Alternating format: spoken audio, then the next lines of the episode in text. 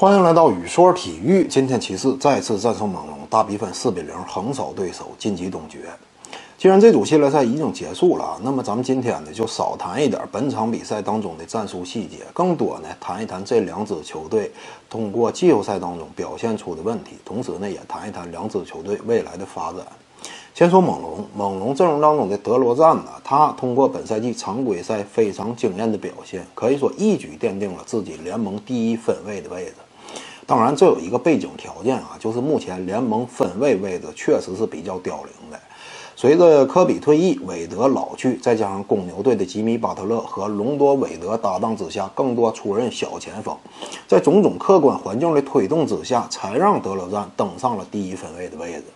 我们知道啊，要说你是第一分位，那就直接说你是第一分位。如果在这个名头之前还需要诸多定语和限制条件的话，那么这就说明这个名称啊还是多少有点水分的。德罗赞呢，通过本这个本轮系列赛前两场的表现呢，能够看出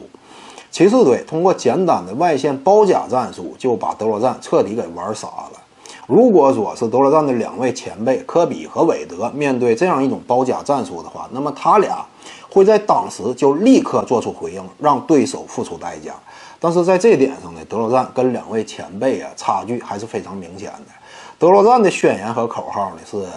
你等我一会儿，两场比赛之后我要你好看。”两场比赛之后呢，德罗赞在包夹的情况之下，在及时出球，队友四打三也很难有效策动进攻的情况之下，这会儿开始雄起了，开始认清形势了，直接突出重围，然后呢杀进篮下，这样呢为自己和队友创造更大的机会。但是呢，这此时啊已经为时已晚了，毕竟队内的另一位核心洛瑞已经因伤缺阵了，在零比二落后的大势之下，猛龙队已然无力回天了。这就是猛龙队啊，这个系列赛当中给人的印象。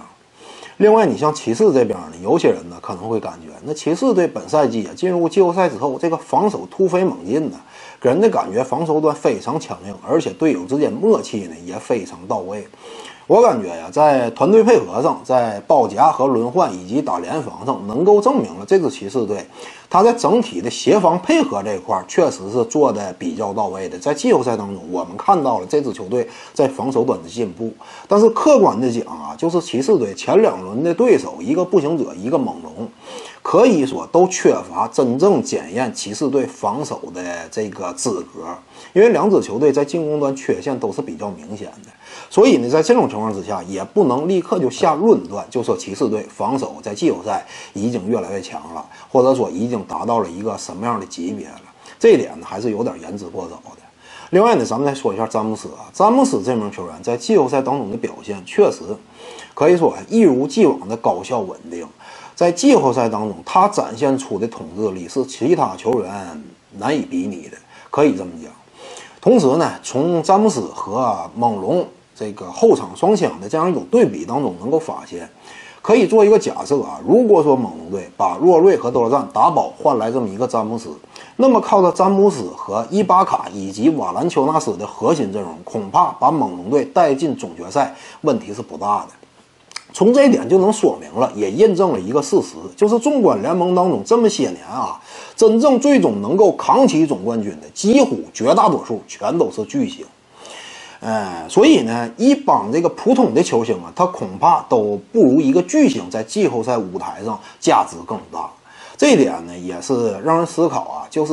联盟当中众多球队，每个赛季一开始呢，都有很多的总冠军争夺者，但其实啊，最终真正能够有资格竞争总冠军的那些球队，毫无疑问，你必须得拥有一个巨星，这样呢，才获得了一个起码的竞争资格。这也是总冠军球队的一个标配。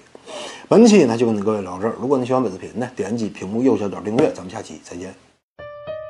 各位观众要是有兴趣呢，可以选择加入徐静宇微信公众号，咱们一块聊体育、唠社会。